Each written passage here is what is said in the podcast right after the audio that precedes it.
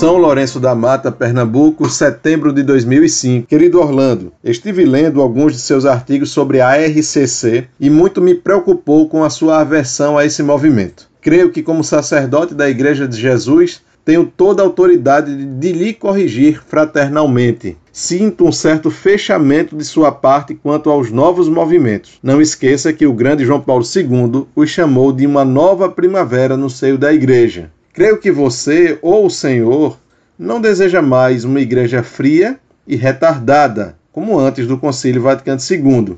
Se em algum movimento, pastoral ou associação na igreja ultrapassa seus limites espirituais, devemos ter a humildade de ajudá-los ao caminho coerente. Não basta criticarmos como se a simples defesa do depósito da fé nos desse crédito diante da instituição e da promessa feita a Pedro por Cristo Jesus. Tenha mais zelo e simplicidade, pois todos nós somos passíveis de erro. Jesus não foi contar o número dos erros da prostituta, mas apresentou-lhe somente sua face misericordiosa como elemento novo para a vida daquela pobre mulher. Com minha bênção, seu pai espiritual e pastor, sacerdote da Igreja Católica no Recife. Muito reverendo Padre, salve Maria. Claro que o senhor tem todo o direito de me corrigir sempre que eu cometer algum erro. Graças a Deus, enfim, um sacerdote procura me corrigir e me aconselhar. Deus lhe pague por sua caridade. Qualquer correção dos defeitos pessoais meus é bem-vinda.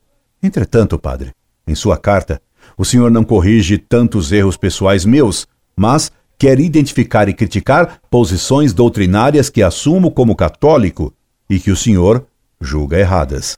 Não vou cometer o erro de negar ou defender defeitos pessoais meus e nem muito menos criticar a sua pessoa, que não conheço. Mas permita-me, padre, elevar o diálogo para um patamar doutrinário mais elevado e colocar-lhe primeiramente um problema fundamental.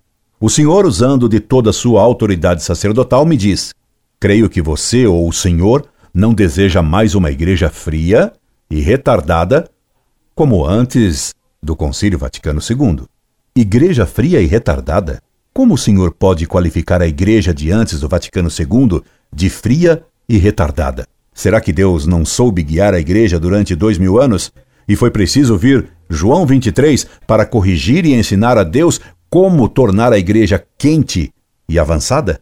Não é essa uma suposição blasfema contra Deus e afrontosa aos milhões de mártires e santos que a igreja fria e retardada suscitou? Quer dizer que para o Senhor, como para muitos teólogos, a Igreja, depois do Vaticano II, mudou. Ficou ela quente e avançada. Por que quente? Por que avançada? Comecemos pelo avançada. Avançada implica em tomar uma direção e um objetivo. A Igreja, depois do Vaticano II, avançou em direção a quê, padre? Em direção à apostasia, em número de padres que largaram a batina e a vida sacerdotal. Avançou em número de freiras que abandonaram os conventos. Avançou em número de fiéis que passaram para o protestantismo.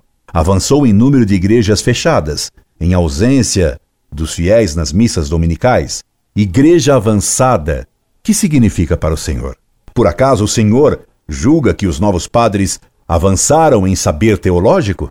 Não é o que se vê nos sermões, não é o que se vê nos manifestos da CNBB, não é o que se vê nos folhetos dominicais. Não é o que se vê nos estudos teológicos publicados nas livrarias ditas católicas, as quais expõem mais livros de yoga, budismo, espiritismo, autoajuda e tantas outras fábulas inventadas pelo diabo. Aliás, os padres pós-Vaticano II aposentaram o diabo e esfriaram o inferno com ventiladores modernistas anti-mito. Por acaso, o avanço foi em número de escândalos homossexuais e pederastas, como agora digamos nos Estados Unidos? E por que o senhor considera que a nova igreja pós-conciliar é quente? Será que é pela cuíca, reco-reco e rock and roll na missa? Pelos abusos litúrgicos que o Papa João Paulo II condenou, pelas inúmeras profanações da hóstia que se repetem por toda parte, pelo quase afundamento da barca de Pedro, como disse o cardeal Ratzinger na sexta-feira anterior ao conclave que o elegeu Papa? o senhor tem a bondade de me lembrar uma coisa importante. Não esqueça que o grande João Paulo II o chamou, os movimentos do novo apostolado pós-conciliar, de uma nova primavera no seio da igreja. No meu tempo de menino, havia bondes e neles se lia um aviso: cortesia com cortesia se paga. Permita-me então, padre, pagar-lhe sua cortesia, lembrando o pensamento de um papa que fez o Vaticano II, Paulo VI, julgando a tal primavera suscitada pelo Vaticano II. Nós pensávamos que o amanhã do concílio seria um dia ensolarado para a igreja. Porém, encontramos novas tempestades. Permita-me, padre, dar-lhe o contexto dessa frase terrível, contexto que não a torna menos grave. Disse Paulo VI sobre os frutos do Vaticano II. Por alguma fissura, a fumaça de Satanás está no templo de Deus. A dúvida, a incerteza, o questionamento, a preocupação, a insatisfação, o afrontamento surgiram. Nós pensávamos que o amanhã do concílio seria um dia ensolarado para a igreja. Porém, encontramos novas tempestades. Nós procuramos cavar novos abismos ao invés de aplaná-los. Que aconteceu? Nós vos confiaremos nossos pensamentos. Foi um poder contrário, do diabo, este ser misterioso, inimigo de todos os homens, qualquer coisa de sobrenatural que veio apodrecer e secar os frutos do concílio ecumênico e impedir que a igreja brilhe em hinos de alegria por ter descoberto sua própria consciência. Apude Yves Chiron, página 320. Em passant, desde quando a igreja perdera a consciência? Ao invés do ar fresco primaveril na igreja, pretendida por João 23 através da janela aberta daquele renovador concílio, acabou penetrando a fumaça de Satanás no templo de Deus. Então, padre, isso é o que Paulo VI constatou na igreja depois do Vaticano II. Constatou Paulo VI que a igreja estava mais quente e mais avançada? Quem será que se enganou com o resultado do Vaticano II? Paulo VI ou o senhor, padre? Nosso Senhor nos disse que pelos frutos conhecemos a árvore. Ora, os frutos do concílio estão visíveis e diariamente nos são entregues à porta de nossas casas pelos jornais. E que frutos!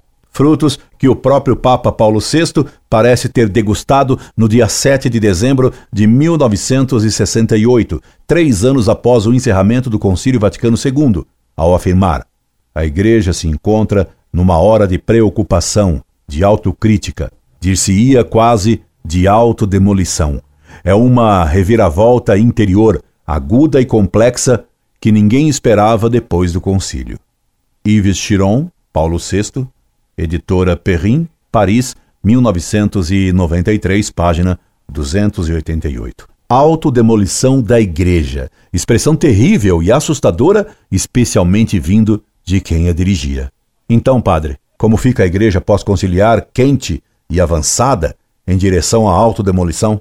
E convenhamos, padre, a fumaça que Paulo VI viu e cujo mau odor sentiu em 1972 é quase tênue neblina se comparada à palpável, oscura e profunda e densa treva que hoje escurece o templo de Deus. Que diria Paulo VI hoje? Será que ele repetiria com o Senhor que a igreja está agora menos fria e menos retardada que a igreja pré-conciliar?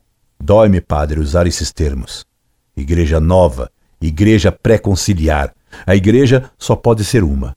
Se a igreja mudou, mesmo para uma mais quentinha e avançada, qual seria a verdadeira? A igreja que durou dois mil anos, ensinando sempre a mesma doutrina?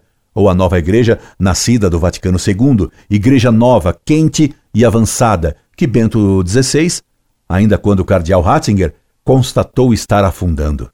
Padre, o pior da situação atual da igreja é encontrar padres cegamente otimistas com relação à crise.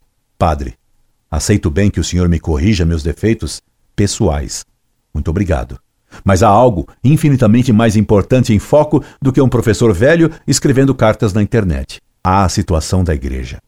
Mais do que tratar de meus defeitos pessoais, antes de tudo, padre, é preciso cuidar da situação dramática e trágica a que o Vaticano II levou a igreja. Antes de mim, padre, antes de cuidar da trave está em meu olho, é preciso cuidar do cisco que turva a vista de alguns padres para que eles tenham a visão clara da situação terrível do clero pós-conciliar. E temo que o cisco doutrinário em seu olho aberto pode não lhe permitir fazer, com precisão, a operação da retirada da trave do meu olho fechado. Depois deste esclarecimento fundamental sobre a igreja pós-conciliar, aberta, quente e avançada, passemos a um outro ponto. Vossa Reverendíssima me diz: sinto um certo fechamento de sua parte quanto aos novos movimentos. Permita-me observar-lhe, padre, que o senhor não sente, o senhor pensa ter entendido que sou contrário aos novos movimentos de apostolado nascidos do Vaticano II. O verbo sentir, usado em lugar de entender ou compreender, é significativo. Os modernistas são muito contrários ao intelecto. Para eles, a fé é um sentimento. Sua formação em seminário moderno parece ter afetado, não digo sua ortodoxia, que não conheço plenamente, para ter juízo sobre ela, mas pelo menos sua terminologia, pois o Senhor substituiu sintomaticamente compreender por sentir. E o Senhor alude a um possível fechamento de minha parte com relação a esses movimentos. E me pergunta: por que tanta aversão? Por causa dos erros doutrinários deles, padre. Não se pode ser aberto a erros doutrinários, e quem não tem aversão ao pecado cairá nele. E isso vale também, e muito mais, para os pecados contra a fé. Quem não tem aversão aos erros contra a fé está em perigo de cair em erro ou em heresia, como quem não tem aversão à impureza está pronto a cair nela. Pois, padre, vamos deixar bem claro desde o início. Sou contra, sim, a RCC, a TL, ao neocatecumenato, aos focolares, aos arautos do evangelho de esconamilho com botas, profetas, caixa e bumbo e etc., pelos erros doutrinários que há nesses movimentos. Pelo contrário, vejo que o Senhor é aberto a eles. Mas o que significa hoje esses termos aberto e fechado? Foi a partir do Vaticano II que esses termos novos, com significação brumosa, invadiram as bocas, os textos e as mentes, primeiro dos sacerdotes, depois dos fiéis moderninhos e modernizados.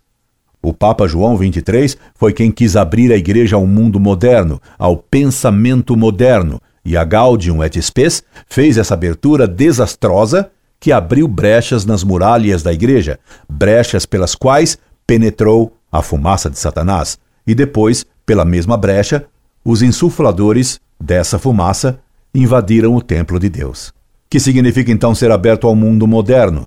Paulo VI esclareceu, dizendo que isso significou servir o homem, ter o culto do homem, quando antes a igreja que o senhor, padre, chama de fria e retardada, servia a Deus e cultuava a Santíssima Trindade.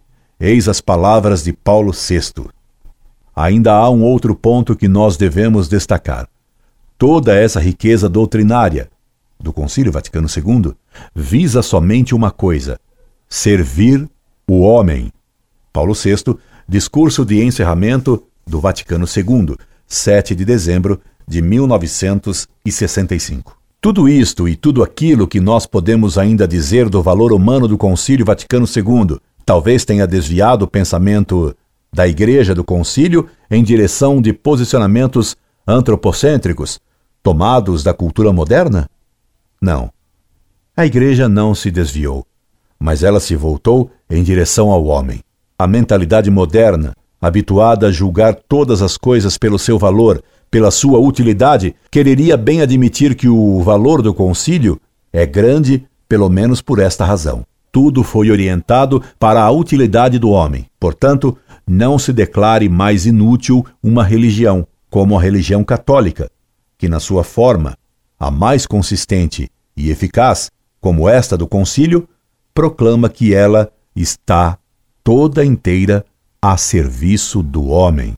Paulo VI, discurso de encerramento do Vaticano II, 7 de dezembro de 1965. Neste concílio, Vaticano II, a Igreja quase se fez escrava da humanidade. Paulo VI, discurso de encerramento do Concílio Vaticano II, 7 de dezembro de 1965. E ainda, humanistas do século XX, Reconhecei que também nós temos o culto do homem. Paulo VI, discurso de encerramento do Concílio Vaticano II, em 7 de dezembro de 1965. Não sei como conciliar esse culto aberto do homem com o fechamento da Sagrada Escritura que amaldiçoou quem confia no homem? E isto diz o Senhor: Maldito o homem que confia no homem. Jeremias, capítulo 17, versículo 5. Ser aberto, então, significa aceitar o pensamento moderno. Ser fechado é repelir esse pensamento moderno antropocêntrico. Padre, tome nota.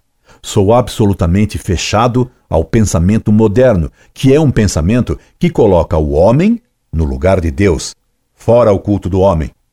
Padre, o senhor quer colocar o homem no lugar de Deus? Ser aberto, depois passou a ser sinônimo de tolerante, de relativista, de ter um pensamento chicletoso, moldável a todas as situações. Peço-lhe, Padre, que reze para que eu permaneça absolutamente fechado ao pensamento moderno, ao antropocentrismo e ao relativismo. Sou decididamente daqueles que querem defender a fé como sempre foi ensinada, sem nenhuma abertura, sem nenhuma brecha. Claro que sei que padres modernistas me apodariam imediatamente de modo injusto e calunioso, de fundamentalista. Mas a eles, o Papa Bento XVI já respondeu dizendo que basta alguém defender princípios antirrelativistas para ser caluniado e apodado de fundamentalista. Ter uma fé clara, segundo o credo da Igreja, é frequentemente catalogado como fundamentalismo, ao passo que o relativismo, isto é, o deixar-se levar ao sabor de qualquer vento de doutrina, aparece como a única atitude à altura dos tempos atuais. Vai se constituindo uma ditadura do relativismo que não reconhece nada como definitivo e que usa como critério último apenas o próprio eu e os seus apetites. Cardeal Joseph Ratzinger, discurso na abertura do conclave que o elegeu Papa Bento XVI, 19 de abril de 2005. Não sou fundamentalista, padre. Sou católico com fé clara. Católico como era sua avó, como eram seus pais, e possivelmente como o senhor foi quando menino, antes do Concílio Vaticano II e antes de o senhor frequentar o seminário que o senhor cursou. O clero, após o Vaticano II, encheu a igreja de pastorais. Só que faltam os pastores.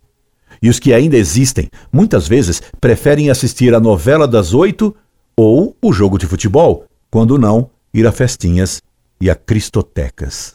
O clero, após o Vaticano II, encheu a igreja de pastorais, repito.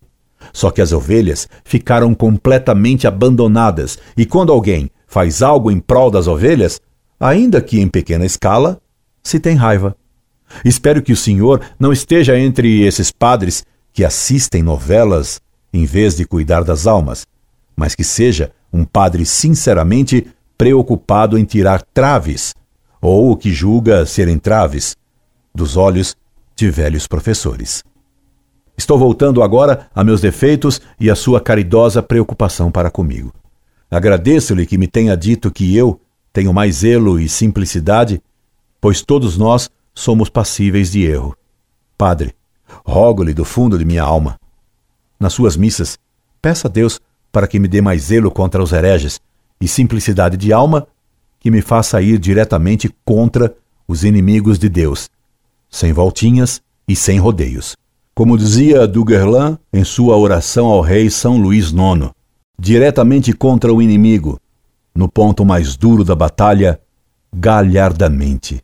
Que bons desejos o Senhor manifestou para minha alma. É quase um lema que sua caridade me suscita na alma. Deus lhe pague, Padre. Tenho defeito, sim, mas faço o que posso para defender a fé. E com certo êxito. Afinal, padre, o site Monfort, graças a Deus, tem convertido muitas pessoas e afervorado outras. Tem soprado brasas que estavam apagando e suscitado labaredas de amor a Deus e à Santa Igreja. Tem dado apoio a canas torcidas que estavam para quebrar. Afinal, temos alcançado até mais de 210 mil acessos num único mês no site Monfort. Um site aberto ao mundo moderno teria alcançado esse número, padre? Experimente. E o site Monfort não tem figurinhas, não tem anjinhos esvoaçando, não tem piadas, tem textos doutrinários longos e é um site fechado e polêmico. Um site nada ecumênico, briguento, que consegue que pessoas com quem brigou escrevam depois agradecendo. Graças a Deus.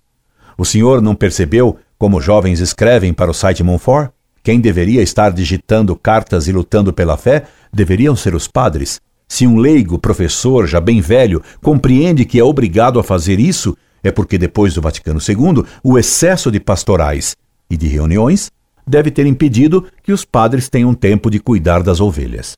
O senhor não quer fazer um site para responder dúvidas do povo fiel? Certamente seria um site com mais zelo e simplicidade que o da Montfort. Eu me tornaria um de seus leitores, caso o senhor não fosse aberto, claro. Com a sua autoridade de sacerdote, o senhor teria muito mais poder em sua palavra. Faça-o, padre. O senhor me lembra, enfim, que Jesus não foi contar o número dos erros da prostituta, mas apresentou-lhe somente sua face misericordiosa. Isso é verdade, padre. Mas, padre, o senhor se esqueceu de que Jesus amaldiçoou os fariseus, chamando-os de filhos do demônio. O senhor se esqueceu que Jesus polemizou três anos contra o fermento dos fariseus, isto é, a doutrina da gnose. Padre, Jesus não foi aberto para os fariseus e nem para os saduceus. Os pecados contra a fé, ele os estigmatizou e fustigou. Jesus não fundou um movimento ecumênico aberto ao farisaísmo, ao saduceísmo e ao paganismo. Jesus foi fechado aos erros de seu tempo e os combateu. Jesus mandou aos apóstolos: Ide e ensinai. Jesus não mandou: Ide e dialogai. Onde, padre, existe no Evangelho uma recomendação de Jesus para sermos abertos? Ele, pelo contrário, condenou o caminho largo e disse que seguíssemos o caminho estreito. Concluindo, padre, quero agradecer sobremaneira sua bênção sacerdotal. Deus lhe pague. São pouco raras em minha correspondência as bênçãos sacerdotais. Algumas recebo e agradeço, como agradeço a sua. O que quero é que Deus perdoe meus erros e meus pecados. Para obter esse perdão, luto pela defesa da fé e pela conversão das almas, indo sempre droit au but, droit au plus dreux. Quem sabe, padre, Deus, levando em conta minha reta intenção em meu combate, tenha misericórdia de meus inúmeros pecados e me conceda a sua paz. Porque, como Santa Joana d'Arc, afirmo que só se conseguirá a paz na ponta da lança, ou na ponta da caneta, que hoje foi substituída pelos teclados do computador. Catando milho em meu teclado, suplico a Deus o perdão e ao Senhor, Padre, a sua bênção e a sua compreensão. Deus guarde vossa reverendíssima. Incorde Jesus Semper, Orlando Fedeli.